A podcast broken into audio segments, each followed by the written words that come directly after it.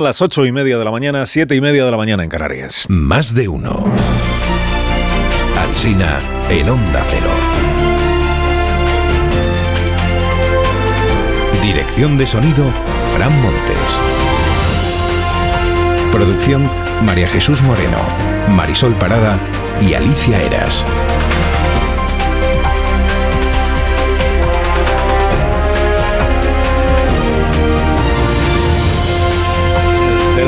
6 estamos aquí contándoles cómo empieza informativamente la mañana. Si usted se incorporó después, pues mañana puede incorporarse antes. A las 6 estamos aquí. Estaremos hasta las 12 y 20, que empieza la programación local y regional en todas las emisoras de nuestra cadena. Hoy, por cierto, es día festivo, lo venimos diciendo también en Baleares, porque hoy celebramos el Día de la Comunidad Autónoma, el Día de las Islas Baleares. Y se está celebrando con la borrasca esta Juliet, que está causando verdaderos estragos. Un socavón de 8 metros de diámetro en avenidas en Palma ayer dejó a la vista restos de la última muralla que tuvo Palma de Mallorca. Una de las imágenes de la jornada. Y además, ahora hay que hay que ver qué se hace. Llega la, la borrasca, un socavón, gigantesco. Salen a la luz restos de la muralla. Hay que informar a Patrimonio. Patrimonio ya está al tanto de lo que ha aparecido. Ahora tiene que decir qué se hace. Si se rellena el socavón o antes hay que sacar los restos de la muralla para ponerlos en algún sitio que se puedan ver y disfrutar. Bueno, la imagen más impactante de este día llega de América y la forman cientos de hombres en ropa interior con las manos esposadas a la espalda y la cabeza agachada mientras caminan hacia unos autocares. La mayoría de estos hombres lleva la cabeza rapada y luce tatuajes en los brazos. Son pandilleros, son integrantes de las maras de El Salvador. Y son noticia porque el presidente Bukele ha inaugurado la mayor cárcel de América, así la presenta él mismo, y ha filmado con una profusión de cámaras, con un montaje de película, con música de fondo, el traslado de 2.000 reclusos, pandilleros, desde sus cárceles a esta cárcel nueva. La verdad es que parece una película lo que ha filmado el, gobierno de El Salvador, o sea, ríete tú de los vídeos que hacemos en, hay más temas aparte de Bernie, como se ve hoy en los periódicos. Por ejemplo, Ferrovial. Ferrovial que se lleva la sede a los Países Bajos.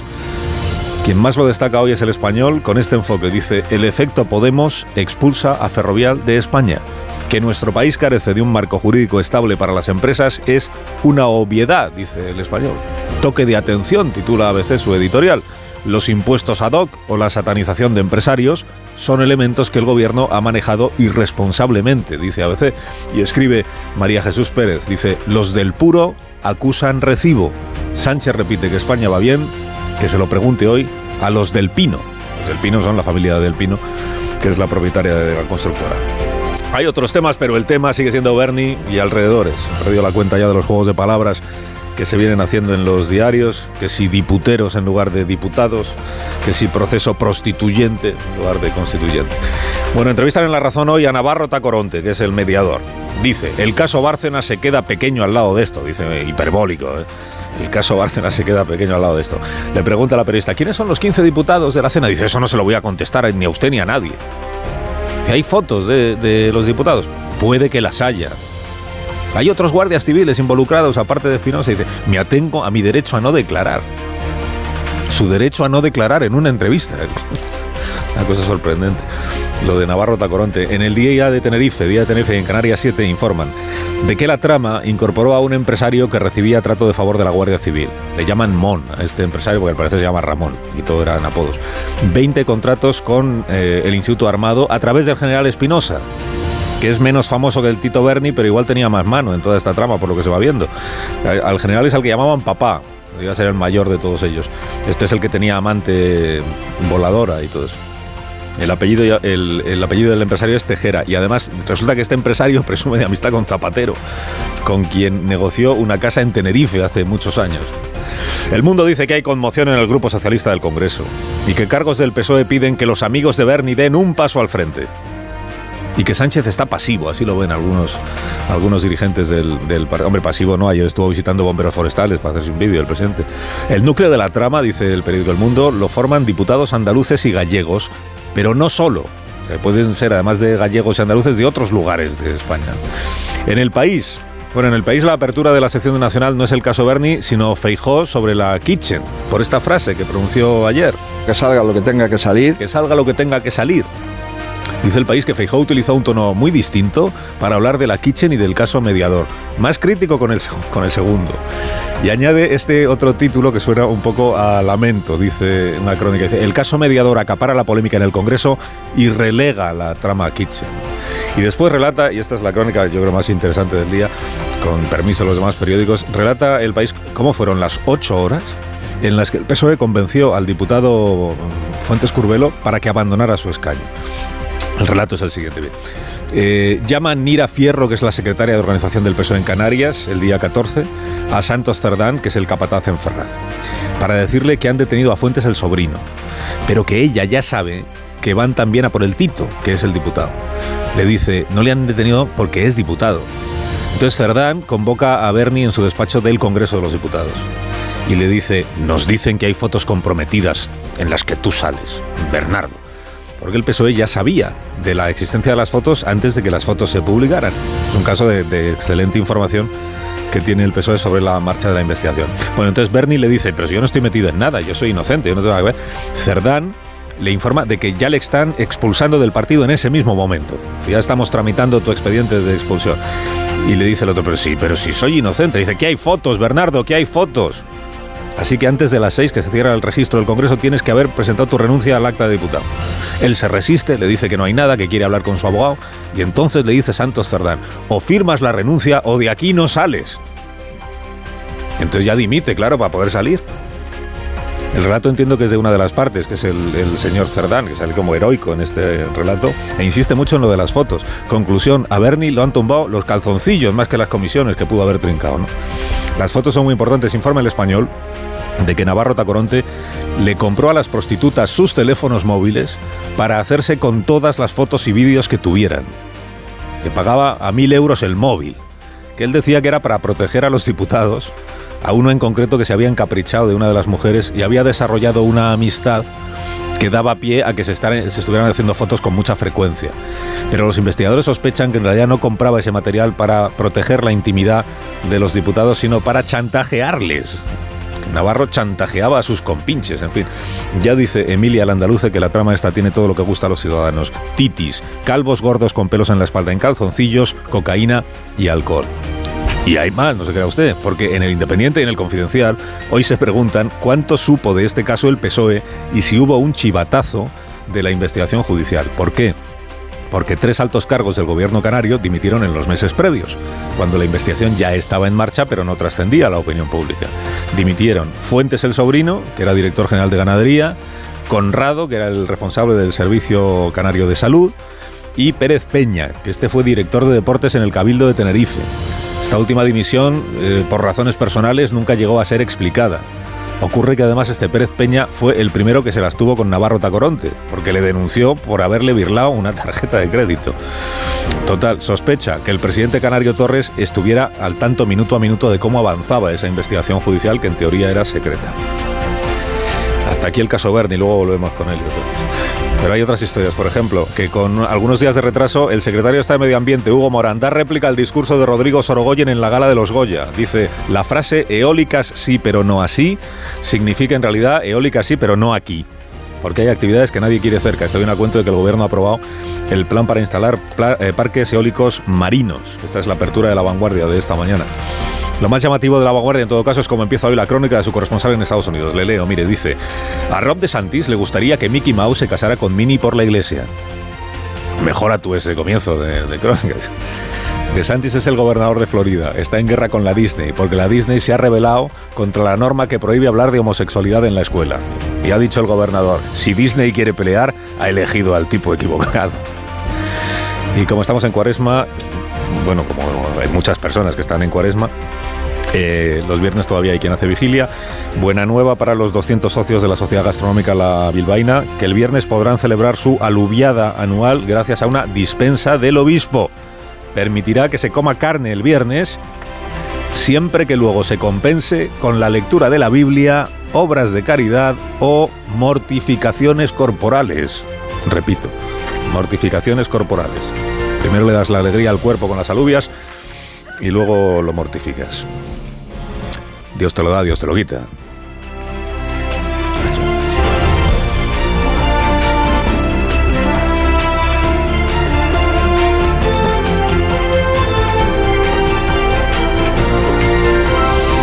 Con Carlos Alsina en Onda Cero, somos más de uno. Si usted tiene problemas de sueño o se despierta a medianoche o en cualquier otro momento de la madrugada, este consejo de Bio3 con Dormimax. ¿Problemas de sueño? ¿Te cuesta dormir? ¿Te despiertas a medianoche? Dormimax, la solución eficaz y segura para un sueño reparador. Dormimax, comprimido bicapa. Capa 1, con melatonina y triptófano, efecto inmediato para conciliar el sueño. Y capa 2, con valeriana, melisa y amapola, acción prolongada para evitar despertares nocturnos. Dormimax contribuye a disminuir el tiempo necesario para conciliar el sueño. Dormimax, de Laboratorios Bio3. 50 años de experiencia en tu farmacia.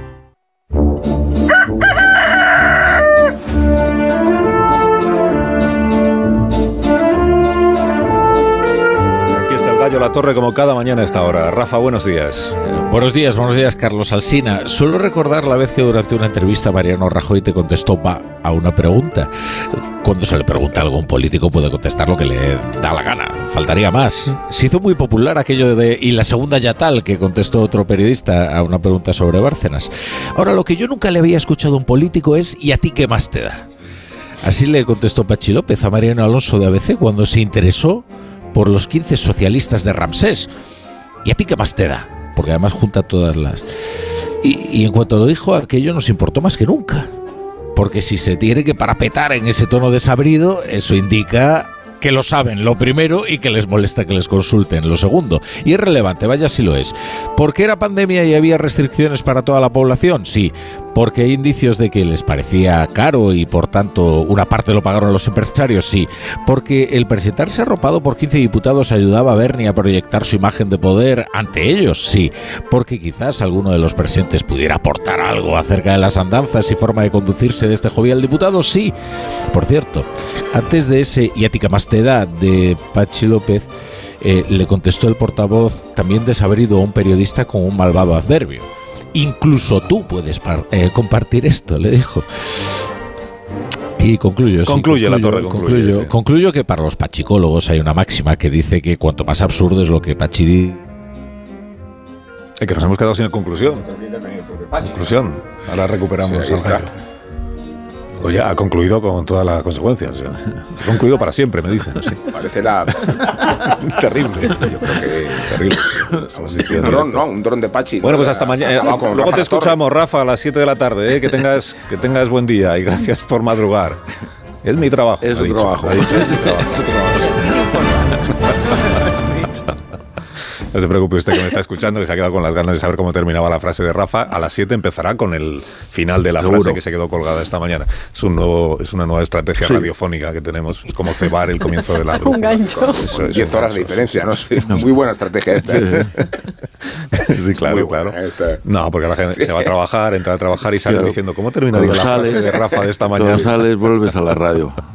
Oye, no lo cuestiones, que es una, es una indicación de los consultores suecos. Una innovación. Sin Es duda. verdad, ¿no? Los consultores suecos esto lo tienen trabajadísimo. Bueno, vamos a la tertulia de esta mañana, que nos dispersamos. Joaquín Manso, buenos días. ¿Qué tal? Buenos días. Antonio Caño, buenos días. Hola, buenos días, Aurora Carlos. Nacarino Bravo, buenos días. Buenos días. Marta García Ayer, Rubén Amón, buenos días de nuevo. ¿Qué Buenos tal, días. Carlos? Buenos días de nuevo. Bueno, ¿queréis empezar directamente con, con Pachi López o con... Luego hay otras cuestiones, no quiero que dejemos de hablar esta mañana de Ferrovial, que me pareció una noticia muy relevante, esto que eh, la constructora... Muy- muy importante. Sí, ¿no? Que, que digan, me llevo la sede a Países Bajos. Y ojo que puede no ser la, la única única. empresa importante que sigue ese camino, que hay muchas empresas importantes en España, por mencionar eh, ACS o Iberdrola, que tienen su negocio principalmente fuera de España y que están, no sé si considerando, pero en fin, que podrían, podrían emprender el mismo, el mismo camino, ¿eh? no es descartable. Y algunas veces incluso lo han sugerido. El mensaje, el mensaje de España como país que no es business friendly es bastante demoledor. Que el, el Ferrovial es verdad que tiene unas circunstancias particulares respecto de sus accionistas, respecto de que la mayoría de sus activos efectivamente están fuera del país, pero no es la única que tiene esas circunstancias efectivamente dentro de las multinacionales españolas. Y bien que se han encargado de trasladar ayer el mensaje de que uno de los elementos que han tenido en cuenta para tomar la decisión es precisamente la falta de, esta- de- de estabilidad jurídica, que tiene que ver con lo que decíamos hace, con lo que decías tú hace un minuto, es decir, con, con la cuestión de que se esté continuando continuamente cambiando el marco regulatorio, con la cuestión de que se estén continuamente enviando mensajes antiempresas, pero yo creo que tiene también que ver con una cuestión muy relevante que ha intoxicado la vida pública española en los últimos años y que es la mentira. Es decir, desde que desde el poder se están enviando constantemente mentiras de tal manera que la, la palabra del gobernante no valga nada. Y esto es muy relevante cuando continuamente en la opinión pública se están enviando globos sonda del tipo de los que se están enviando ahora para topar las hipotecas o los precios de los alimentos. Claro, el presidente del gobierno te dice que no lo va a hacer, pero no sabe si te está diciendo la verdad o no. Y eso es precisamente la fuente de la inestabilidad. A mí me parece que no podemos obviar tampoco el gran atractivo fiscal que tiene Holanda para las empresas y como acto de comunicación o de propaganda, si lo queremos llamar así, es una manera también de eximirse de la responsabilidad de no tributar en el país que te ha permitido crecer hasta convertirte en un imperio global. Sí, Eh, por el mero hecho de... las razones de fondo, pero Bueno, no sé, quiero decir de- que esta inestabilidad jurídica en España ha habido más veces y empresas que facturan el 90% de su negocio fuera, hay muchas que sin embargo optan, Pues deciden no sé si tributar aquí, porque por supuesto que Ferrovial factura el 90% fuera de España, pero también fuera de Holanda. Lo que pasa es que allí es más ventajoso fiscalmente. Creo que sería más honesto reconocer que se hace para no, ahorrar no creo que lo, han esco- impuestos. que lo hayan escondido ni que les parezca mal reconocerlo. Sí, pero convendréis que, Aurora un, pequeño apunte, eh, que en el espacio común que es la Unión Europea debía haber más lealtad respecto a la política fiscal. ¿eh? Porque si en algunos países se esgrimen razones tan ventajosas como sucede en Holanda o en Irlanda, ya no se puede decir Holanda, Países Bajos, en Irlanda, se está traicionando también el espíritu de común de solidaridad y de reparto de, de- de la presión.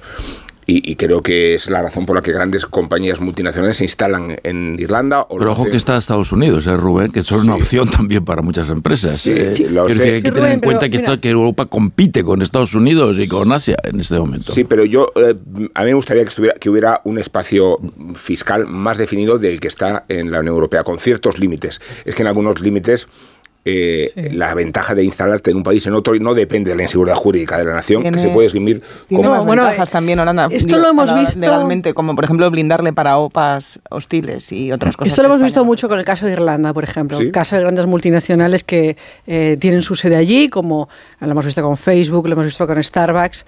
Eh, bueno, evidentemente eh, las empresas votan con los pies, ¿no? También se mueven eh, en función de los eh, marcos fiscales que más les convienen. Yo creo que hay tres, eh, tres razones que te pueden llevar a eh, retener a una gran empresa en, en tu territorio nacional. Una es ofrecerle eh, bueno, un marco fiscal atractivo, otra es ofrecerle un marco jurídico atractivo y otra es incluso el patriotismo. Y esto creo que lo ha hecho muy bien, por ejemplo, Francia, que tiene esta política siempre de los campeones nacionales, de sacar pecho de sus grandes empresas. En España esto se ha hecho completamente al revés. Siempre se han sembrado sospechas sobre el empresario, sobre todo sobre el gran empresario. Si alguna vez se habla bien de un gran empres- de un, em- de un empresario, es del pequeño empresario. Nos gustan las pymes, pero no nos gustan las grandes empresas, que al final son las que producen más riqueza y más empleo. Se demoniza al empresario. Tenemos un presidente del gobierno que cada vez que tiene ocasión copia este discurso populista eh, de, los de, de los de arriba y los de abajo, habla de esto de eh, cómo era de los poderes económicos ocultos. Entonces, bueno, pues al final, si tú no ofreces nada, pues es normal que se te vayan las grandes empresas. Que luego no vengan de patriotas con... No sé si no quiere No, el señor no, Leti no pero vaya es de el- patriota. Quiero decir, pero si le pegas en la cabeza todo el rato, A ver, el, el- el Sí, patriotismo. En, en esto de la patriotismo de- competencia entre gobiernos europeos por tener a las empresas en su país, tampoco somos inocentes en España. El No, gobierno- claro. Cuando el gobierno dice queremos convertir a España en el hub de las plataformas audiovisuales y multinacionales, Sí, claro. ¿cómo? ¿Cómo se convierte uno en el hub? O sea, ¿cómo viene aquí Netflix en lugar de irse a Holanda o de irse a Francia? Pues No, con Mira, un había trato- una- había un una trato propuesta. ventajoso que en ocasiones es un trato más ventajoso para la empresa extranjera a la que quieres atraer que para la empresa nacional que ya está produciendo contenidos audiovisuales en tu propio país, que, la- que sale perjudicada en la competición porque estás tratando de atraer al que viene de fuera en unas condiciones más ventajosas que aquellas que tienes aplicadas a las empresas de aquí. Claro. Aparte que homogeneizar fiscalmente Europa no se trata de hacerlo por arriba, porque, eh, mm, como decía antes, que Europa tiene que ser competitiva con otras economías. Si tú homogeneizas fiscalmente en el nivel más alto, pues va a dejar toda Europa de ser eh, eh, competitiva y dejar de atraer empresas. Y al final el patriotismo eh, de una empresa eh, consiste en generar riqueza y generar empleo. Esto es de lo más importante. A eso se dedica una empresa. Una empresa hay otro factor para atraer empresas y un problema de prestación de cohesión social ni de prestación de servicios públicos. Es decir, que el nivel de recaudación de impuestos que tiene es suficiente al menos para cubrir esas necesidades. ¿Por qué? Porque es una economía productiva. Entre otras cosas porque tiene capacidad para atraer... Pero Joaquín, yo digo que hay tres países en Europa, en la Unión Europea, que son Irlanda, Luxemburgo y Países Bajos, que gozan de un estatus muy parecido al de un paraíso fiscal. A eso me refiero con la anomalía. Que luego existan estímulos de atracción y seguridad jurídica para instalarse, no contradice que se tenga que resolver esa excentricidad. Desde el punto de vista de cuántos impuestos deja España de recaudar, sería interesante saber qué van a hacer los directivos, las personas que tributan, eh, porque bueno, Ferrovial seguirá tributando en España por lo, su negocio en España. Pero luego también a la hora de fijar o no una, una, empresa en un país u otro, también es relevante cómo de atractivo ese país es ese país para vivir en él y dónde van a tributar las personas, sobre todo las de los sueldos más altos, eh, sus sueldos. Bueno, ellos parece que se, van a, se van a Países Bajos como paso previo para dar el salto a Estados Unidos, que es donde parece que tienen las perspectivas de, de crecimiento del negocio mayores. Eh, de todas maneras, yo estaba recordando que hay una propuesta de un economista que se llama Gabriel Zuckman, eh, que dice, bueno, quizá deberíamos hacer que las empresas, en lugar de tributar donde tuvieran la sede, lo hicieran donde obtienen los beneficios. Lo que pasa es que en este caso tampoco sería un gran consuelo porque el 82% de los ingresos que genera Ferrovial se producen fuera de España. O sea que, bueno, esta discusión sobre, sobre política fiscal eh, en el marco europeo internacional la vamos a tener de forma recurrente. Pues hacemos una pausa, si os parece bien, y, entramos ya en el asunto del que queréis hablar esta mañana, en sus múltiples derivadas, que es esto del caso Bernie, o caso mediador, o caso papá, porque el, papá es el general jubilado de, de la Guardia Civil, se llama Espinosa, igual es menos conocido por la opinión pública, pero digamos que también haya reunido méritos, a juicio de, la investigación y de lo que se lee en la investigación, méritos suficientes como para que le dediquemos también una cierta atención. Hablaremos de eso y de Pachi López, Pachi López, el portavoz del Grupo Parlamentario Socialista, en esta rueda de prensa del día de ayer, de la que hemos sacado algún, algún pasaje, en el estilo de Pachi López y respondiendo de aquella manera a algunas de las preguntas que se le hacían. Enseguida lo recordamos. Más de uno en Onda Cero. Carlos Alsina. Más de uno en Onda Cero.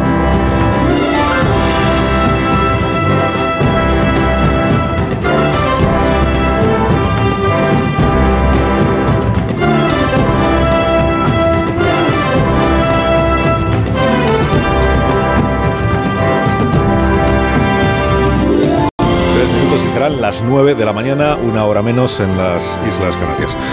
Eh, vamos al asunto. Si queréis empezamos por Pachi López, portavoz del Grupo Parlamentario Socialista. Como ayer el asunto era estos 15 que van a la cena en el, en el Ramsés. Eh, hablamos del otoño del año 20. Ah, estamos en plena pandemia y confinamiento y estado de alarma y no sé cuántas cosas más. Estos 20 que van a la cena, eh, perdón, estos 15 que van a la cena, bueno, 15, ahora dice Navarro Tacoronte que igual eran más, que él dice 15 pues porque echa así la cuenta un poco de por las comunidades autónomas de que venía cada uno y que le salen 15, pero que igual eran más de 15. Tampoco es que esté muy en concretar las cosas el tal, eh, el tal mediador. Entonces ayer, claro, la pregunta del portavoz del Grupo Parlamentario Socialista era, eh, estos 15, se sabe ya quiénes son, estos 15, como decíamos ayer aquí a primera hora, han dado un paso al frente, eh, compañeros de Bernie, compañeros, para decir, éramos nosotros, pero no tenemos nada que ocultar porque era solo una cena y por tanto no hay por qué concluir que de ahí haya una corrupción. Esto se le pregunta ayer al portavoz del Grupo Parlamentario Socialista. Yo adelanto antes de que mis contertulios opinen al respecto mi tesis. Mi tesis es que Pachi López de, todo esto sabe lo que le cuentan a él. O sea, él, no ha hecho, creo yo, la indagación sobre quién estaba en la cena, él no ha hablado con los asistentes, todo esto lo lleva Santos Cerdán, o sea, todo esto lo lleva a dirección del Partido Socialista. Y a Pachi López, mi impresión es que le dicen lo que hay, que es eh, de los demás no hay corrupción, corrupción. Solo, y, y entonces luego se encuentra con preguntas tan concretas como esta que vamos a recordar ahora, y pasa lo que pasa, que es que les haría decir cosas que igual no debería. ¿Algún diputado se ha puesto en contacto con el grupo para decir? Hombre, es relevante. Es, relevante. Pues, eh, eh, es, periodísticamente relevante saber si algún diputado, dado que no pasa nada por ir a una cena, ha dicho de motu propio, señor portavoz o señor secretario general, yo he ido a esta cena, y, pero mm, mi expediente, de lo que conocemos por motu propio o porque nosotros hemos llamado, ninguno de momento ha caído en esa... ¿Alguno, por tanto, se ha comunicado con el grupo? Gracias. Aquí el danificado es Virgilio, ¿eh? Me refiero a la, ni por. trabajar ni, de, ni, por, ni de motu ni, de, por, por motu. que no. Motu y, y ya está, motu. Motu se vale solo. Ya no, no Problema de preposicionar aquí. bueno, entonces, sobre esta primera, primera pregunta dice eh, Pachi López, eh, ¿a ti qué más te da? Le dice al periodista de, creo que el diario ABC era quien preguntaba, ¿a ti qué más te da? Pues hombre, si te lo preguntas porque le da, entiéndeme. Pero bueno, yo insisto en que eh, mi, especulación es que Pachi López no sabe la respuesta, si no sabe si son los diputados los que se han puesto en contacto con el grupo o si es eh, Santos Terrán el que ha llamado a los diputados uno por uno y por eso sale como puede. Y esta otra pregunta que también se le hace ayer en la, en la rueda de prensa, a cuento, claro, si estos 15 en la cena del Ramsés, la cena en realidad era para luego ir, para luego ir con prostitutas, digamos, eh, esta es otra pregunta interesante que habrá que hacerle a Pachi López. Y de las indagaciones que están haciendo, eh, se concluye que había diputados y diputadas en la cena o solo hombres. había alguna mujer en esta cena o solo diputados del Grupo Socialista. Bueno, y entonces se le pregunta, eh, claro, estos 15 que estaban en la cena del Ramsés, ¿son 15 de los que votaron en contra de la prostitución? Yo quería preguntarle si van a seguir defendiendo la abolición de la prostitución con 15 diputados socialistas que presuntamente el mismo día que votaron a abolirla fueron a consumirla según el mediador de la trama. Radicalmente sí. Y eso de los 15 diputados socialistas lo dices tú solo, ¿no? Vale. Dice Marco Antonio Navarro. Y se fue. Ahí terminó la. Este fue el final de la rueda de prensa. Esto de los 15 diputados socialistas lo dices solo tú. Lo dices solo tú. Bueno, antes de que entremos en otros detalles de, de la trama en cuestión sobre, el, sobre la manera en la que el Grupo Parlamentario Socialista, por boca de su portavoz, está respondiendo a las preguntas que se le plantean. ¿Queréis hacer algún comentario? Hombre, es difícil, es difícil expresar con más nitidez el nerviosismo, la conmoción o el, o el pánico que las filas del grupo, del grupo Parlamentario Socialista ha provocado el caso. Claro, el caso sabemos que tiene todos los elementos morales y por lo tanto emocionales, decía ¿no? Emilia Landaluz, las titis, los calvos con pelo en la espalda, los neones, para convertirse en un símbolo. Y frente a un símbolo eh, no hay estrategia de opinión pública que valga. Y esto es lo que, lo que hace muy complicado la situación para el, para, el, para el Partido Socialista. Hoy publicamos en el mundo también, hemos hablado con diferentes diputados y hay efectivamente una enorme conmoción a la hora de enfrentarse al caso, porque, claro, Cualquier ciudadano entiende lo que dice la juez en el, en el auto en el, que, en el que empaqueta a este Tito Berni, ¿no? que dice que él utilizaba su significativa posición política, es decir, su condición de diputado, para ostentar una posición de influencia que hiciera creer a los empresarios que iba a hacer realidad sus pretensiones. Claro, difícilmente habría podido hacerlo si el resto de diputados no le arropan en esas cenas del Ransés. Es decir, esos diputados que le acompañaron a ser invitados en Ramsés, oye, Ramsés que es un sitio que está guay, pero bueno, no sé si es el sitio que reúne las condiciones de transparencia para que un diputado se reúna con un empresario. O sea, no, no, sé, si, no sé si lo es o no, pero en cualquier caso, estéticamente es revelador que el sitio fuera Ransés.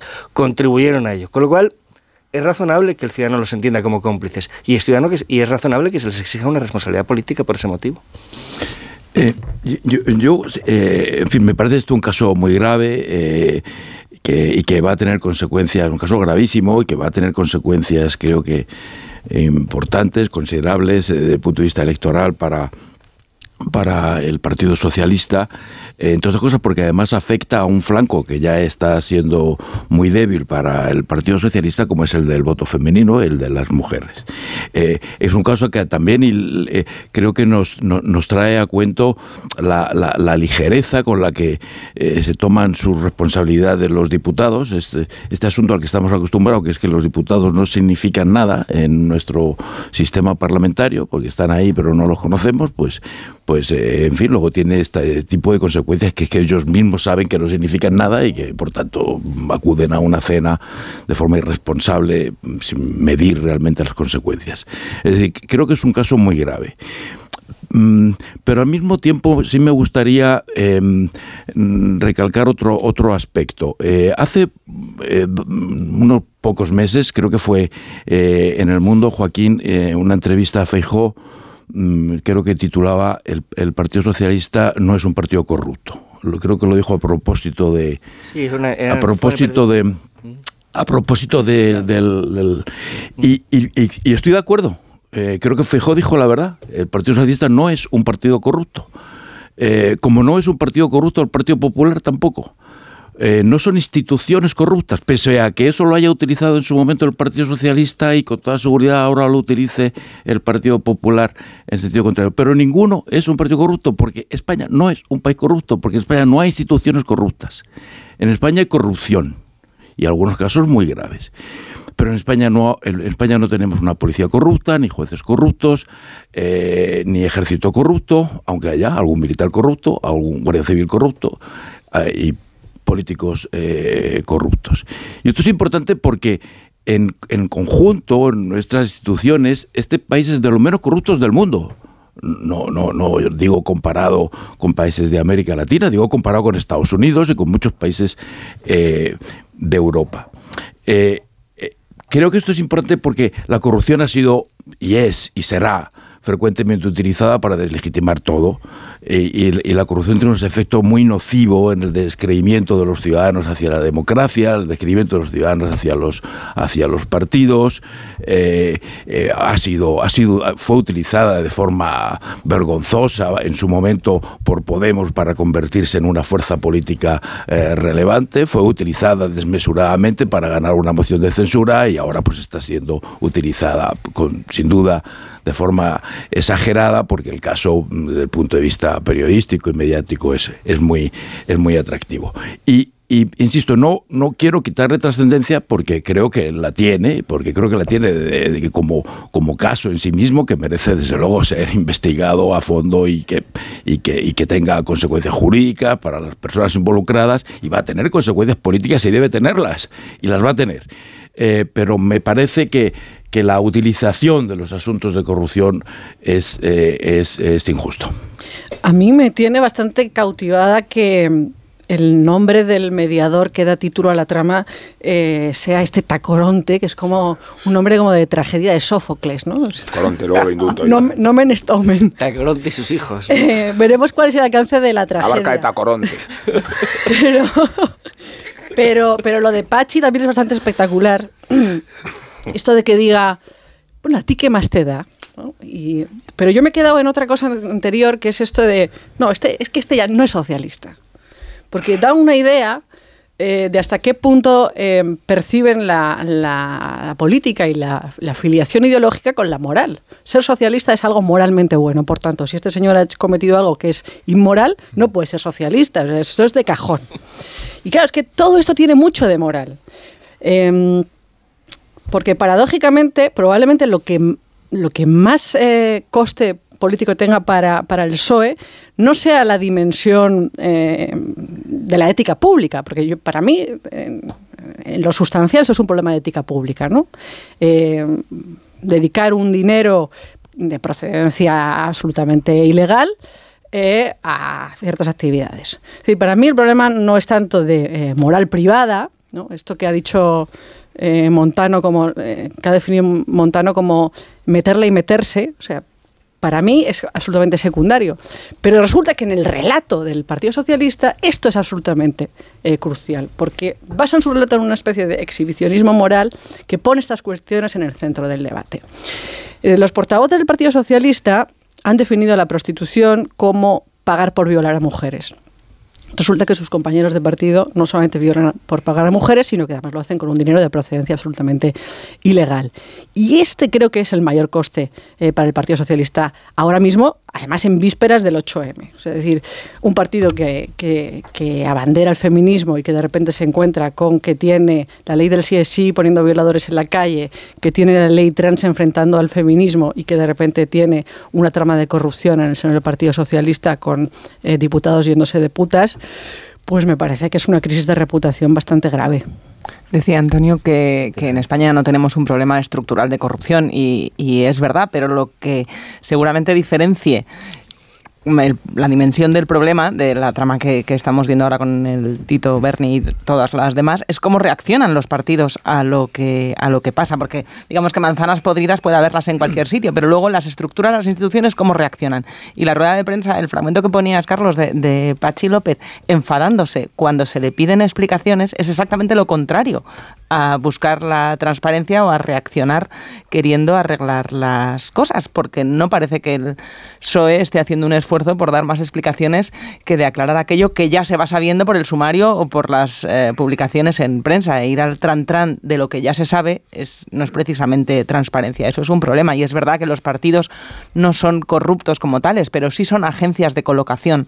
Sí que tienen mucho poder y tanto a nivel nacional como local para decidir quién está en qué puesto de trabajo y eso es un problema muy grave a la hora de prevenir este tipo de caciquismo. Da mucho poder a personas que, no son especialmente transparentes y no se previene así la corrupción, desde Quedan luego. dos meses para las elecciones, tres, y, y para la presentación de las listas muy poco, con lo cual, claro, es decir, el conocimiento de estos diputados va a tener un impacto directo en ese reparto del poder al que tú te estás refiriendo, además de manera inmediata. Es que hemos asistido a... Lo damos todos por hecho que se va a acabar sabiendo quiénes son los No, 15 de, a mí me parece que cae por su peso.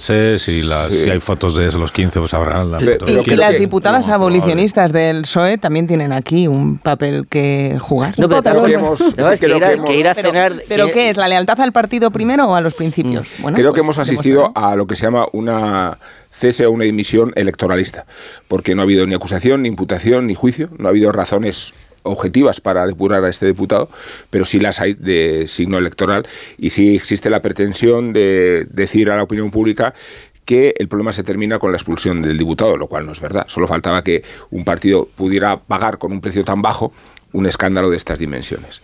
Pero al mismo tiempo a mí me parece que se está produciendo un intercambio de, de basura que merece graduarse, y lo digo porque la frivolidad con que Núñez Feijóo está gestionando el caso de Fernández Díaz tendría que llamar a, un ejercicio de responsabilidad mucho mayor. Eh, hace 29 meses eh, el, el expresidente Casado abrió un expediente de suspensión de militancia que sigue en el cajón de Núñez Feijóo sin resolverse.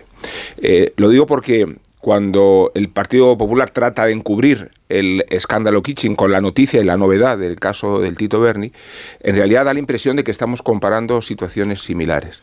La Kitchen es un escándalo de Estado de una dimensión desproporcionada que compete al uso de una estructura parapolicial, no solo para el espionaje de las fuerzas políticas adversarias, sino para extraer información del tesorero Bárcenas que podrían complicar el porvenir político de Rajoy.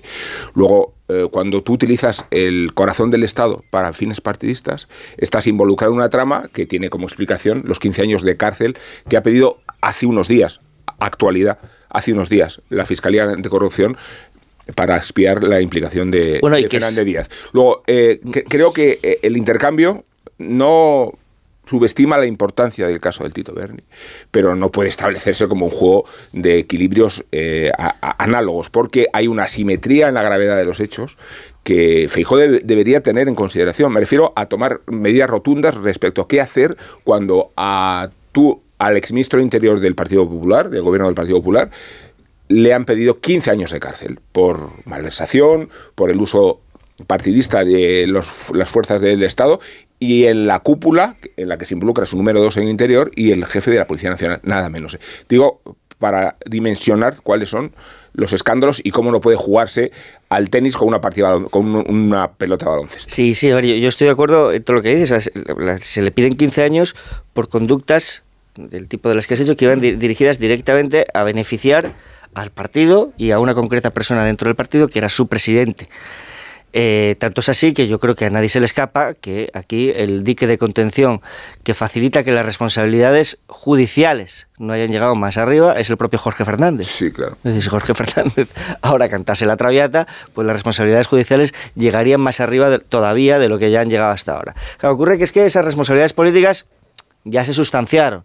¿Por qué? Ya- Si por no hay- sí. no- no, sí, te lo- o sea, sí. es que todavía no hay sentencia, Sí, ¿sabes? Sí, no se sustanciaron, se sustanciaron se- se- Política, en la ¿no? censura, en la censura y en las convocatorias y las convocatorias electorales posteriores, lo cual no ¿Y se acabó el precio? no No, quiere ¿Pero por qué se acaba el precio ahí? no, no he terminado, no he terminado. No he terminado. Lo, que, lo cual no quiere decir que Fijó efectivamente, cuando está haciendo un planteamiento de regeneración institucional como el que hace, ahí en San Felipe Neri, ¿no? recordando a, Argüelles el Divino, claro, no, claro, no tenga, no quede comprometido efectivamente a tener un posicionamiento claro respecto de esas conductas. Yo en eso estoy, estoy completamente de acuerdo. Ocurre que el caso este del, Tito Berni, claro, afecta al poder actual. En ese caso estamos hablando de, un poder pretérito. Por eso el impacto de opinión pública es diferente. Y luego hay una reflexión muy interesante que ha hecho Aurora. Claro, que es que tiene una serie de aristas morales que tienen un peso sobre la opinión pública muy difícil de eludir. Y más cuando efectivamente desde el propio Partido Socialista se, se, ha llevado a cabo una moralización de la vida pública a través de su discurso político. Es decir, claro, ahora si pongo el listón moral a un determinado nivel, tengo que responder conforme a ese listón moral. Lo personal claro, es político ver, no, y tan político. Y la, la, prueba de eso es el relato claro. este que hace hoy el, el diario El País, eh, basado en Santos Cerdán, claro. secretario de organización del PSOE, que lo que le, el argumento que utiliza para decirle al tal Berni tienes que dejar de ser diputado ya y te he suspendido militancia sí. es que hay fotos. No, es no, y que nos han dicho oye, que hay fotos, pero sí, no que hay sí. fotos de, de, la comisión que te firmó un recibí el empresario de turno. No, que hay fotos de prostitutas. Este claro. es el argumento. No tiene que ver con las comisiones, ni con el trinque, ni con todo lo demás. Pero, eh, con lo que en un asunto así, el que presume de honestidad es el que más tiene que perder, sin ninguna duda, ¿no? Y como este gobierno llegó al poder, o este presidente del gobierno llegó al poder en la lucha contra la corrupción, como un emblema contra la corrupción. Es que es la primera vez que ganó una moción de censura en España. Es la primera vez que triunfó. Y triunfó por convertir eso en un ejemplo eh, de, que hay que combatir la corrupción y que hay que desplazar a la corrupción del poder.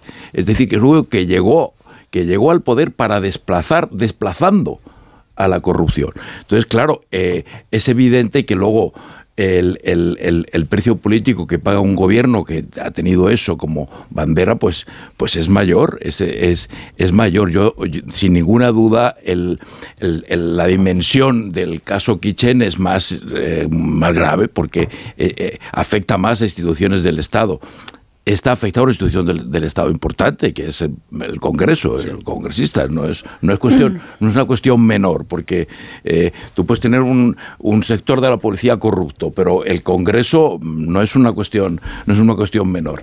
Eh, pero, pero, pero el, el, el daño político eh, sin duda va a ser mayor ahora para el Partido Socialista por el caso Berni que para el Partido Popular por el caso Kitchen. En la medida en que los ciudadanos, creo yo, que entienden que ya se han pronunciado sobre el caso Kitchen, sí. mientras que aún no se han pronunciado, aún no se han pronunciado. Es que yo creo no, que digo los ver, ciudadanos. No, eh, pero Robert. Antonio, yo digo que eh, la factura que se paga por la corrupción eh, y por esta operación de Estado nauseabunda tiene que ser tan rotunda que tenemos que esperar a los términos de la sentencia y de la condena si like. Igual lo, prácticamente, de todos modos, no, podemos, podemos sí, seguir jugando, que, podemos seguir no, jugando. Digo que yo, yo, a lo que llamo es que a Feijó tiene que distanciarse, porque si no se distancia y asume su nueva etapa con el lastre yo creo de que los cuando, fantasmas, yo creo que cuando él dice que salga lo que tenga que salir es un poco eso, sí. en plan, no, pues no, pues que tengo, di, no, tengo ningún interés en tapar mi basura, que diga eso. Salga. Si eso es lo que quiere decir, que lo diga. Pero porque, hay una diferencia oye, la expresión entre es que puro marianismo. Pero- es puro marianismo. que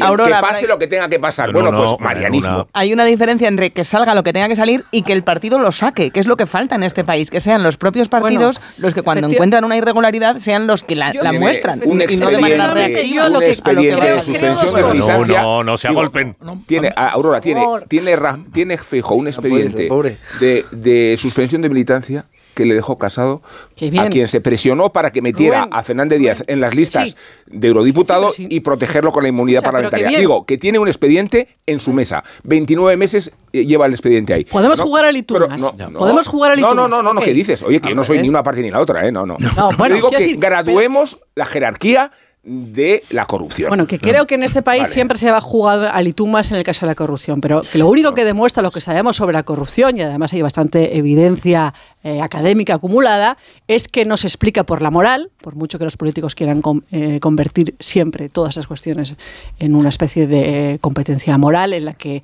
hay partidos virtuosos y políticos virtuosos y partidos malos y políticos malos, y que solventar el problema de la corrupción pasaría simplemente por cambiar a unas élites perversas por unas muy buenas y muy bondadosas. No bueno, es sabemos así. que eso no funciona.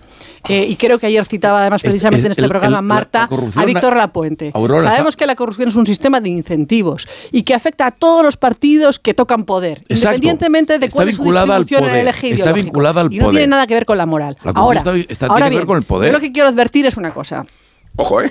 Cuidado con. Ha levantado el dedo para que no lo haya visto. Esto no se ve, esto no se ve, o no lo ven en sus casas, pero he levantado el Rubén muy intimidado por Cuidado ese con... Cuidado con eh, los cócteles de eh, corrupción y malestar Hablando de. Ramsés. Corrupción Por- y malestar económico. Porque esto lo tolera, esto lo más, ¿eh? mal la ciudadanía. Evidentemente, Esperaba algo más, ¿eh? evidentemente no estamos en no estamos en la gran recesión, no estamos en la crisis que se inició en 2008, pero aquella fue una crisis eh, que primero es una crisis eh, económica y después es una crisis, una crisis política y social porque combina elementos de graves padecimientos económicos en la sociedad con el conocimiento de eh, prácticas muy poco edificantes por parte de los poderes públicos. ¿no? Y creo que no es una situación eh, comparable, pero tiene algunas semejanzas. ¿no? En un momento en el que los españoles están pasando dificultades económicas, en que tenemos una inflación que está disparada, de repente un nuevo escándalo de corrupción. En aquel momento eh, produjo nada menos que la quiebra del sistema de partidos. Y la entrada de dos nuevos partidos que llegaron al Parlamento además con un discurso de regeneración, por la vía rupturista en el caso de Podemos, por la vía reformista en el caso de Ciudadanos. Y otra vez seguimos pendientes de este, eh, bueno, de este eh, proyecto de regeneración y que se haya malogrado. Mm, Pero si la que se haya regeneración- malogrado seguramente es algo sobre lo que tiene que si reflexionar toda una, sistema- toda una generación de limpieza del políticos. Sistema, la limpieza del sistema, la regeneración, la hacen las leyes y los ciudadanos que están atentos, e involucrados y activos en, en- en- en política. No lo hacen salvadores, ni partidos salvadores, ni dirigentes salvadores. Pero son reformas Y la- políticas. Y la, claro, y y la- Institucionales. la idea, la idea de que los partidos son ellos los que tienen que limpiarse, yo no estoy de acuerdo con eso porque los partidos tienen, lógicamente, una reacción defensiva ante un caso de... de- ¿Tú de- sabes de- cuál es la única manera- de, de corrupción. No hay Antonio. que, la, la corrupción no hay que combatirla confiando en la bondad de las personas. Claro no. sino, claro que en, no. sino en las, sino en leyes, en leyes ágiles y en una sociedad comprometida. Hablando y una de- sociedad educada democráticamente. Y en herramientas de control de esos por tanto, incentivos. La única manera de que un político no meta la mano en la caja es que no pueda y meter eso la mano está en la caja. bastante, y eso está Es bastante. La única manera de asegurarte de que no lo Y ojo hace. que eso está bastante más engrasado en España de lo que nos creemos. Una, antes hablábamos de que, de que España tiene algunos inconvenientes para los negocios y para la inversión. Pues tiene un factor favorable que señalan todos los empresarios que vienen a España. ¿Sabéis cuál es? Que no es un país corrupto. Eso le gusta mucho a los, a los inversores y a los empresarios y uno de los grandes atractivos que tiene España, no digo respecto a Venezuela o a, o a- fin, o a otros países, lo digo respecto a países europeos. ¿eh? Yo, yo ahí, de todos los comportamientos corruptos del caso mediador a los que no hemos referido, hay uno por el que hemos pasado de puntillas, pero que es muy relevante. ¿Por qué Santos Cerdán sabía que había fotografías eh, de este señor eh, mientras las diligencias estaban secretas? Digo, si esto que cuenta el diario El País es, es verdad. El relato este que hace hoy, ¿por qué sabía, en- por qué conocía el secretario de organización del Partido Socialista el contenido de unas diligencias secretas? Eh, esto, quiero decir, hay un- el Código Penal también hay una cosa que se llama revelación de secretos, esto tiene algo que ver con esto, no lo tiene.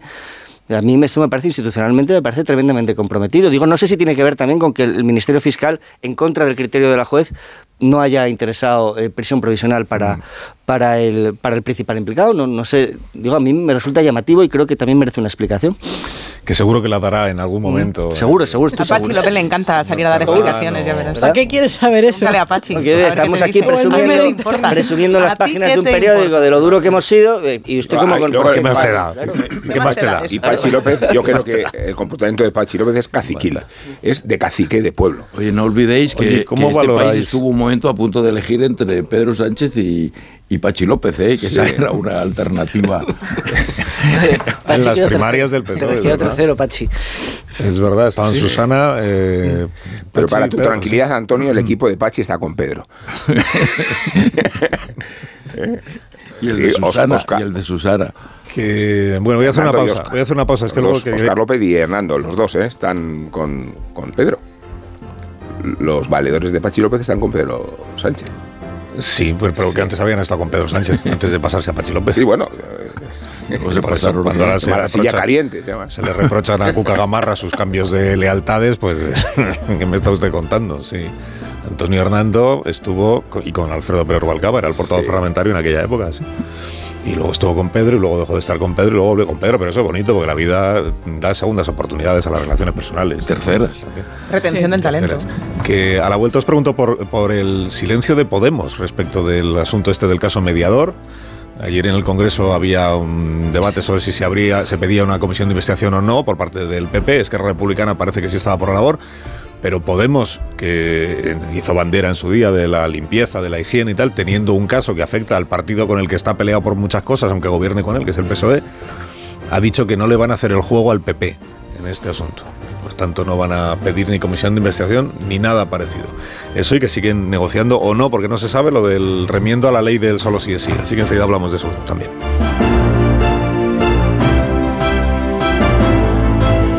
Más de uno.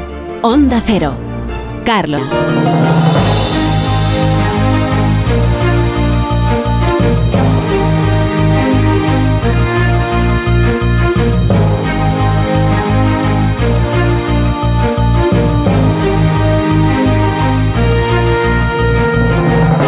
y 29 minutos, una hora menos en las Islas Canarias. Os cuento que Pachi López está siendo entrevistado por Susana Griso en, en Espejo Público, en Antena 3. Eh, de lo que ha dicho hasta este momento, bueno, ha preguntado Susana si él conoce los nombres de los 15 eh, participantes en la cena en cuestión, en la cena del Ramsés. Eh, no ha concretado, me dicen Pachi López, si los conoce o no los conoce. Esto nos abona un poco la tesis que yo vengo defendiendo, que en realidad él sabe lo que le han contado. ¿no? Lo que le han contado no los diputados, sino lo que le han contado pues Santos Tardán o la dirección del Partido Socialista. Dice que a lo que sí, lo que sí conoce son periodistas que disparan a todo lo que se mueve y que hay diputados que ya están poniendo querellas para defender su honorabilidad. A la pregunta de, ¿y no sería más fácil dar los nombres de los 15? Así ya se acabó con esta intriga. Y pregunta López, eh, dice que ¿para qué? Para ponerles en una diana. Cuando hay gente que dispara a todo lo que se mueve, ponerles en una diana eh, no será por la corrupción, porque él ya, ya, él ya ha sentenciado que aquí corrupto solo hay uno, que es Juan Fer. Eh, Juan, Ber, eh, Juan Bernardo Fuentes. Los demás, la diana en la que podrían ser puestos es por asistir a una cena que no tiene nada que ver con la corrupción, según la doctrina del propio Pachi López, pero que igual tiene que ver con otras cosas, que podrían afectar a, digamos, su vida familiar o, o algo así. Eso sería poner una diana. Todo esto no lo dice él, ¿eh? todo esto estoy especulando yo con lo que quiere decir. Pachi López que anuncia que se querellarán las veces que sean necesarias, porque ya está bien de disparar a todo lo que se mueve. Quiere decir que, que, van a, que van a atacar a los periodistas que están informando el caso. Eso es lo que, eso es lo, el, lo que está diciendo. Entiendo que debe haber, eh, no, no, sé a quién a qué periodista se refiere, pero debe haber periodistas que están citando nombres de diputados, ah. no, no, en los medios del, ah, de las en los que nos encontramos nosotros aquí, que yo no he visto nombres de diputados. Mm pero debe haber algún periodista que está citando nombres y que van a ser objeto de querellas por parte de los aludidos, entiendo. Es, es, no, es, no. es interesante también la poca importancia que le estamos dando a que eran eh, cenas en el estado de alarma.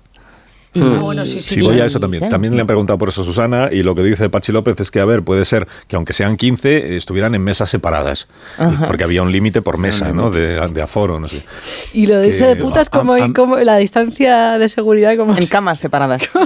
Yo, es que él nunca, en ningún caso, dice que se hayan ido de putas. Él dice que cenaron y que eso no es corrupción. Y respecto de la comisión de investigación a la pregunta de por qué el PSOE, si no tiene nada que ocultar, no apoya una comisión de investigación sobre ese asunto, dice Pachi López que las comisiones de investigación suelen convertirse en pasarelas anda, para él. Y que eso anda, me parece, está bien la eso me parece él una... prefiere que actúe la justicia, que esto está bien si lo aplicara en todos los casos. Este claro, criterio, claro. Eso me parece, no, pero eso me parece lo más grave de todo, porque aquí el daño mayor me parece que es para el Congreso para los diputados, para la, la, la, la, imagen que los diputados tienen entre los ciudadanos. Eso me parece lo más grave. Eso es la historia. Sería un momento extraordinario para una comisión de investigación del Congreso, una comisión de investigación de verdad, que se donde se pusiera en evidencia, en fin, la buena disposición de todos los diputados a esclarecer el caso en, en pro de la, de la imagen de toda la sí. institución. Estoy hablando de algo que me vas a decir que no va a ocurrir. Sé que no, no, no, no tienes razón. Pero, no, pero tienes razón. es que es, es, es, un asunto grave. Sí. Es el, lo que esto representa de cara a la degradación de la imagen del Congreso entre, entre la población. Que aparecen como lobistas, no como legisladores, sino como lobistas. Como, hay claro. dos matices. Uno es... Que un congresista diga... A veces se nos olvida que la imagen de los políticos todavía puede que un, que un congresista notable diga, oiga, aquí es que una comisión de investigación no sirve para nada, que es uno de los instrumentos principales que el Congreso tiene para actuar y el portavoz de un grupo de los más importantes te dice, no, si esto no, de, un, no, grupo, de un grupo que apoyó la comisión de la Kitchen en la legislatura anterior, o, esta, no sé. lo que está comprometido efectivamente es el comportamiento de congresistas en el ejercicio de su cargo, o ni más ni menos, tiene razón. Y si Pachi López, que a mí eso me parece que es muy correcto, eh, prefiere que la vía judicial y respetar el procedimiento judicial, lo que tiene que explicar es por qué ha llamado corrupto a un señor que todavía no ha sido ni siquiera interrogado, que yo sepa. Está, bueno, fue detenido, fue imputado pero que no ha sido sometido todavía a juicio y que no se sabe exactamente de qué va a ser acusado el día que ese juicio se celebre. O sea que si, uno confía plenamente en la investigación judicial, tiene que confiar plenamente en la presunción de inocencia. No puede emitir sentencia él por su cuenta, que es lo que ayer hizo Pachi López. sobre él y sobre los que no. Incluso, el que sí y los que no. haber actuado en consecuencia de eso. Es decir, este señor, eh, hasta que la justicia no diga lo contrario, es inocente. Lo que sí vamos a hacer es una comisión de investigación en el Congreso para, para, para, para investigar desde aquí su conducta. Es que no vio Pero siendo diputado, sin, perder el escaño. La, figura de la dimisión electoralista, porque ni siquiera ha habido ni siquiera se ha trasgredido el código ético del, partido. Eh, eh, esperemos a que se produzca ese estadio y actuamos. Pero se, requieren medidas urgentes. Y después, aquí, hay dos aspectos interesantes. Uno es la enjundia del caso, que serían las relaciones de corrupción entre empresarios y diputados. El revés. Y la otra es el orden moral, que sería solo orden moral, que no tiene ninguna discusión, si no fuera porque la nueva legislación del Partido Socialista penaliza la prostitución. Porque moraliza el discurso público, Una vez, una vez que el orden moral ha pasado al Código Penal, entonces hay que pedir explicaciones al partido que ha urdido o que ha llevado a cabo la reforma de la legislación que castiga con la prostitución. Yo vuelvo al estado de alarma, me vais a perdonar, porque con la lata que di con Boris Johnson y sus fiestas, tendré que darla también con esto, claro. No solo era el tope de comensales, también el toque de queda de las 11 de la noche y veremos a ver si se aclara qué pasaba en esas cenas y a qué hora terminaban, porque una de las posibilidades es que, como les daban las tantas, esperasen a que dieran las seis para poder volver. Mira, no sé si en esa comisión de investigación que nunca parece que vaya como a Pachi, nos lo aclararán, Pachi está dando... que estaban saltándose la ley en la pandemia, que esto me parece muy relevante si estamos hablando de diputados. Pachi está dando frases gloriosas y una, y una que acaba de decir es como dijo el otro, la verdad os hará libres. Es que, no, yo de verdad. Todo, es moral al final. Todo es, Eso lo ha dicho Motu bíblico, ¿no? Pero de verdad. No, es, sí, eh, eh, peor hubiera dicho el trabajo os hará libres, ¿no? porque en este caso, en este caso bueno, no lo ha dicho, que no, lo ha dicho. No me mires así porque es capaz de decirlo. pero no lo ha dicho. Con lo que ha dicho ya es suficiente, no hace falta añadirle. Como dijo el otro, o sea, ese señor de bigote. A la pregunta de la lista de los 15, ¿cuántos conoce usted? Que le ha hecho Susana. De la lista de los 15, ¿cuántos conoce usted? Dice Pachi, algunos. Y le dice ya, pero cuatro o cinco. Y dice, algunos. ¿Qué más da? ¿Qué más da? Yo insisto, eh, Pachi no sabe quiénes son, esta es una opinión. Pachi no sabe quiénes son los diputados. Igual conoce algún nombre de aquellos con los que haya hablado Santos Cerdán o quien haya hecho ahí. Yo creo que sí saben quiénes son y que de hecho que no solo lo sabe él, sino que es de conocimiento más o menos público entre los miembros del Grupo Parlamentario Socialista. Qué bueno sería que esos miembros salieran a decir, oye, yo fui a esa cena y me siento utilizado y denuncio el hecho de que un compañero que yo no sabía que, estaba implicado en una trama presuntamente me utilizara para parecer más influyente. Es que para, para que pues fuera como dices tú, Joaquín, eh, es partir del supuesto que a mí me parece eh, implanteable de que los diputados del Grupo Socialista se conocen todos entre sí. Exacto. Pero no son, ahora no son tantos, no es como cuando eran 200. Es igual. Lo más desolador de las crónicas de hoy es cuando dicen, yo creo que en, la propia crónica de, del mundo de Marisa del mundo de Marisa, eh, cuando dicen, eh, no, si es que muchos diputados se acaban de enterar de que hay uno que se llama Bernardo, que, está en el grupo parlamentario desde hace tres años. esto, es lo terrible. Eh, la cuestión es, una cuestión importante también, este Juan Bernardo, que se comporta con esta desfachatez, ¿cómo termina de diputado? Además, creo que no era la primera vez que, era, que era parlamentario, que ya lo había sido en una ocasión anterior. Y luego el presidente de Canarias lo, nombra a él, nombra primero al tío y luego al sobrino. Y, resulta que los dos salen así. ¿Esto cómo es? ¿Así que nadie va a asumir responsabilidades por, por, esta, por, por este olfato a la hora de detectar la capacidad de determinados cargos públicos para comportarse de esta manera? ¿O cómo es? De primero al tío y luego al sobrino. Les da igual quién sea el diputado, les da igual quiere decir a la dirección de los partidos o al presidente del gobierno, le da igual quién sea el diputado porque solo lo necesitan para que levante la mano a votar lo que le, lo que le pidan. Nada más un diputado del Congreso eh, español no tiene otra función. Y es triste esto. Y es, y es preocupante, pero esa es la verdad. Por eso no saben quiénes son. Y por eso puede estar en la lista cualquiera. Mándame cinco. Consígueme cinco diputados en tu provincia, consígueme tres. ¿Quiénes me da completamente igual? Alguien al que le debamos favores, alguien eh, que tenga buenos contactos adecuados, alguien que sea leal, alguien que no nos vaya a traicionar en medio de la legislatura. Esas son las condiciones que se buscan. Y bueno, estos son los resultados. Bueno, como hemos hablado antes de la, de la ley del solo sí es sí, porque el, el, calendario va avanzando y ya la semana que viene es la semana del 8 de marzo, el Día de la Mujer. Y el 7, ya les hemos contado que es la fecha que decidió la mesa del Congreso eh, porque Podemos eh, se encargó de que no pudiera prosperar la enorme urgencia que le había entrado al Grupo Socialista para debatirlo en el mismo pleno de aquella semana. El 7 de marzo es el día en el que está el pleno convocado, bueno, está la proposición de ley que presentó el Partido Socialista, Pachi López, eh, planteado el debate sobre el remiendo, el endurecimiento de penas, mmm, a la vista de que con la ley del solo sigue sí, en algunos casos se rebajaron las penas.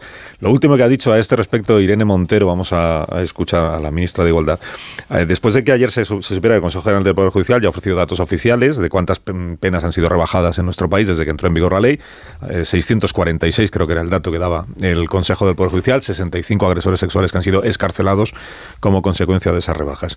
Bueno, eh, Irene Montero eh, dijo ayer que en efecto tiene que haber una respuesta, que con que hubiera un solo caso tendría que haber una respuesta. Ella no, eh, lo que no está muy claro nunca qué respuesta dice que tiene que haber, porque insiste en que hay que esperar a que el Consejo General del Poder Judicial facilite todos los datos mm, con detalle. Vamos a esperar a que el Consejo General del Poder Judicial, cuando así lo considere, nos dé los datos concretos. Pero en todo caso, con un solo caso, yo creo que ya sería suficiente para que insistamos en que es necesaria una respuesta a esas víctimas y al conjunto de la sociedad. Sí, sí desea la ministra los datos del Consejo Pero Poder ¿qué más concreción sin- del Consejo necesita? que sin si el a Consejo que se hasta le dijo que el 70% de las reducciones afectaban a pedófilos o pederastas, ¿qué más concreción que necesita? no, que no se los ha entregado personalmente Ah, a ella. que se lo tiene que dar a que ella. es por eso digo que si tiene interés verdadero que se los pida, que tampoco pasa nada porque dé el paso el Ministerio de Igualdad y se los pida al Consejo del Poder Judicial. Pero sí insiste Irene Montero en esto de que son una minoría de jueces, vamos a escucharlo otra vez, que son una minoría de jueces quienes están aplicando equivocadamente la ley. Seguimos manteniendo que son una minoría. La mayoría de eh, revisiones se están produciendo manteniendo las penas porque caben en la horquilla y se está aplicando adecuadamente el derecho transitorio. Bueno, ahora, eh, es que cuando, cuando hablan de la minoría de jueces, unas veces lo explican de una manera y otras veces de otra. O sea, hasta ahora la minoría de jueces era porque de los jueces que hay en España son solo una minoría quienes han rebajado penas. Ahora no, ahora es que comparando los casos en que se ha rebajado penas y los casos en los que se ha mantenido la pena, son menos los casos en los que se han rebajado las penas. Pero muy poco menos, ¿eh? Muy poco menos, sí. Pero además como si esto fuera un tanteo de un partido de fútbol, de quién va ganando. Sí, Tres que- cuartas partes de los tribunales han aplicado reducciones de que habrá casos en los que quepa la reducción de pena y casos en los que no. Simplemente. Decidido por el mismo tribunal. Que este Decidido sea- por el mismo tribunal. mismo claro, tribunal es que, la no. rebaja en unos Es casos, la no hay- mantiene en otros. No hay que buscar ahí intención política, ni se debe, porque no la hay. Pero bueno, dice Irene Montero en todo caso, y a esto vamos, que ella eh, no se levanta de la mesa de negociación, que nadie sabe cuál es, pero una mesa de negociación con el Partido Socialista, que no se van a levantar hasta, no solo hasta el último minuto, sino hasta el último segundo. Lo que quiero es que lleguemos a un acuerdo antes de darle la oportunidad a la derecha y a la extrema derecha de sumar sus votos para volver al Código Penal anterior. Quiero un acuerdo y para eso voy a seguir trabajando hasta el último segundo. Iba a decir minuto, pero segundo.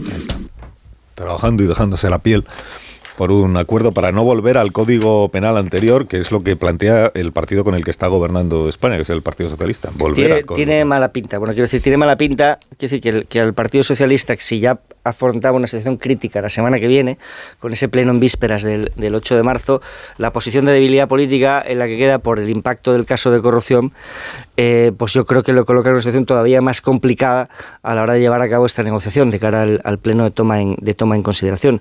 Lo tiene verdaderamente difícil. Yo creo que el silencio de Podemos respecto del caso de corrupción es revelador de la exposición de fortaleza en la que se ve de cara a su semana grande, que es la que semana que viene.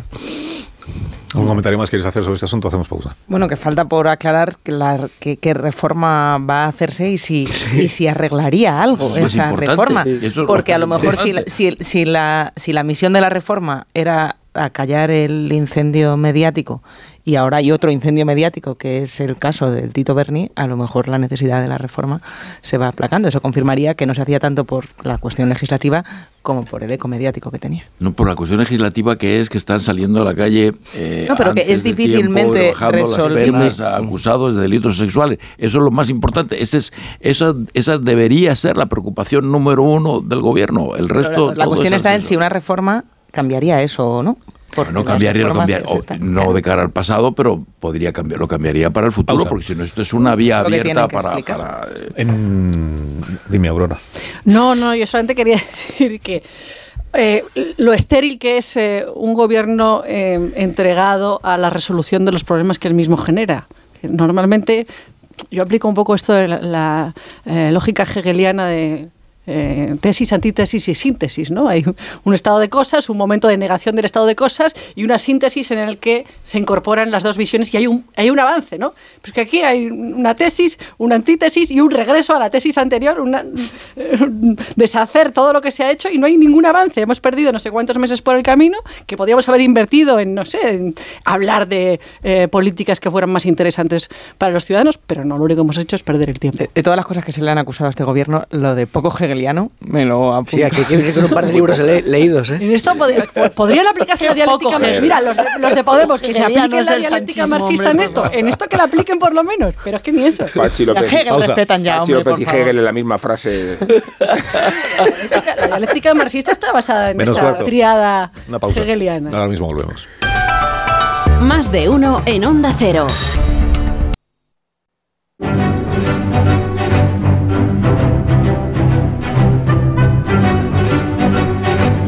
Más de uno en Onda Cero.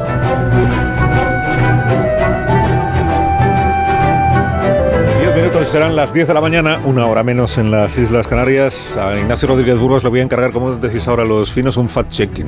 Ah, sí. Un fact-checking, porque veo que también por seguir con el protagonista de la mañana, que es Pachi eh, López, veo que también le ha preguntado Susana por el tema de Ferrovial y ha dicho eh, que Ferrovial va a seguir pagando en España porque su negocio en España tiene que tributar por él naturalmente, que no se va de la bolsa española, que lo que viene a decir Ferrovial es que el IBEX se le ha quedado pequeño, que lo que quiere es estar en la bolsa de Holanda y que, atención, este es el fact-checking, es falso, es mentira que se haya ido por los impuestos, porque en Holanda van a pagar más. ¿Por qué dice Pachi López que en Holanda van a pagar más? mintiendo a Marta García ayer. Porque en España la carga fiscal es menor. Claro, o sea, la tesis del PSOE es que en España la carga fiscal es inferior a la de otros países, por eso se pueden seguir subiendo los impuestos, porque aún estamos por debajo de. Y eso lo, le sirve para decir, en Holanda pagarán más impuestos que en España los de Ferrovial, porque la carga fiscal en España es inferior a la de los países a los que nos queremos parecer. Y nos van a homologar también. Fact checking. No salen las cuentas ahí, ¿eh? Fact checking, Marta, no, ponte la tarea. ha dicho yo creo que esto de Ferrovial va a tener un impacto profundo. Ignacio Rodríguez Burgos. Buenos días, Ignacio. Hola, ¿qué tal? Buenos días, ¿cómo estás? Muy buenas. Pues mira, deciros que recordaros que el año pasado Ferrovial pagó 378 millones de euros en España y en todo el mundo porque como está en todo el mundo, pues eh, unos 650 millones de euros de tributos en los diferentes países en los que trabaja. Eh, ayer mismo por la noche una fuente de cercana ferrovial hablaba de que bueno que no era por los impuestos por los que se iba a, a Holanda, a los Países Bajos, pero que sí que podría tener una repercusión de un 2% menos de pago en la factura fiscal. Es decir, ayer por la noche ya algunas fuentes de la propia constructora, pues desmentían a Pachi López. Eh, algunos expertos hablan que este ahorro fiscal puede llegar incluso al 5%. Así que, pero bueno, ya veremos a ver cómo se sustancia. Pero lo que es cierto es que los Países Bajos son un centro financiero atractivo para las inversiones y allí, por ejemplo, no solamente se tiene una financiación más barata, sino precisamente por su fiscalidad, pues ha atraído a lo largo de los años a importantes SICAP, family office o multinacionales, entidades de tenencia de valores. O sea que digamos que esto no es nuevo, que Países Bajos atrae a multinacionales. Por ejemplo, ahí está Stellantis, que es la fusión entre Fiat y Peugeot, pues la sede la tiene en, en los Países Bajos, también Nexor y otras compañías.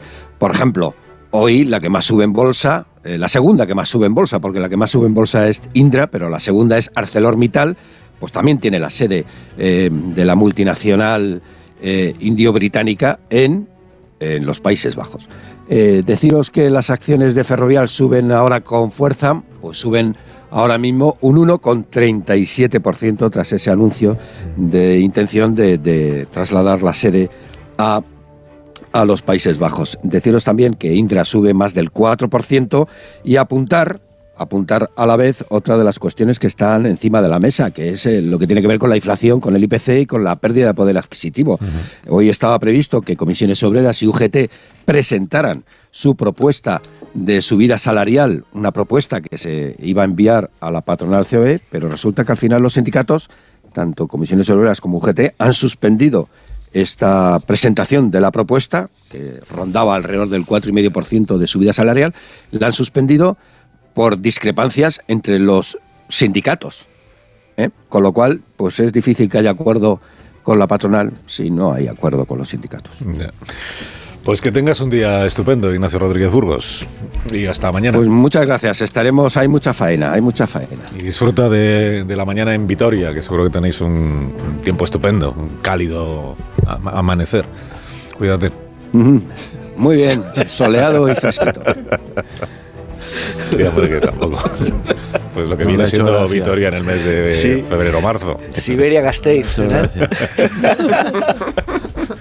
Y bueno, del, tema económico ya ha mencionado antes Aurora Nacarino Bravo y yo creo que los demás estáis de acuerdo. En que, sí, pues en que un caso de corrupción en un contexto como este, mm. la inflación vuelve a subir, eh, ha cambiado de tendencia.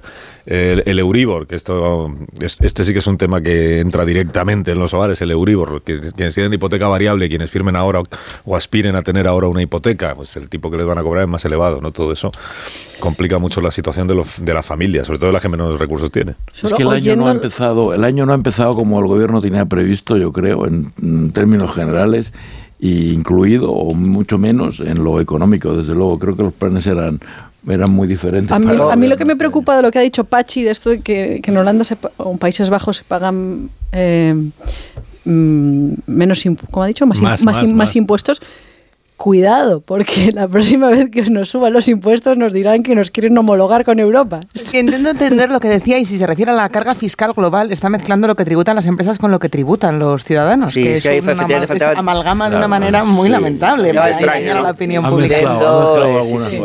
lo que sabrá Pachi López de la política fiscal de los Países Bajos.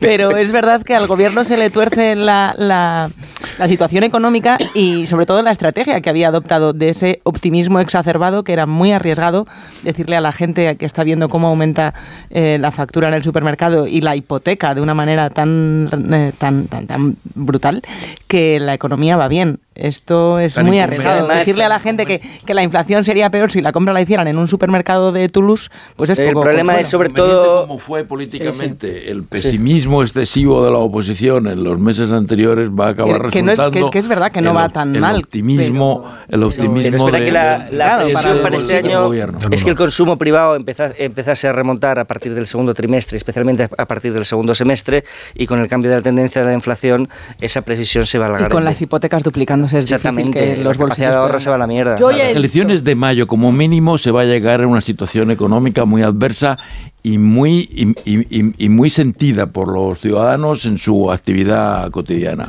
¿Y a quién quieres indultar esta mañana, Amón? Me parece irresistible el indulto de Marco Antonio Navarro Tacoronte, cuyos apellidos y nombre Mario Antonio Navarro Tacoronte aloja tanta sonoridad, tanta eufonía y tantas matrices como los delitos por los que lo han condenado los tribunales falsificación de documentos públicos, robo con fuerza, robo con violencia e intimidación, falsificación de documento público, abandono de familia, estafa y conducción sin permiso de conducir.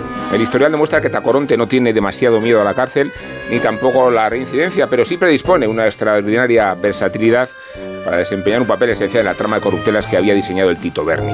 A Tacoronte se le conocía, claro, como el mediador, y no en la acepción positiva del adjetivo, sino la más oscura, comisionista, conseguidor y extorsionador, pues su archivo de WhatsApp, de vídeos y de SMS le convierten en un aprendiz isleño de Villarejo. El facha rojo, lo llamaban, en alusión a su camaleonismo, porque su única bandera es el dinero. Se jacta de decir de decir y de recaudar, casi siempre como facilitador de las drogas, de las putas y de las relaciones empresariales en que se desempeña el imperio lúdico, púdico, impúdico del Tito Berni. Me fascina la entrevista a Carlos que le hizo anteayer, el, el diario Canarias 7, a Tacoronte. No por la primera pregunta, ¿se considera usted corrupto? Sino por una respuesta que mantiene en vilo al Partido Socialista. No sería la palabra exacta. Me considero una persona contaminada, porque llamarme a mí mismo corrupto sería de idiotas.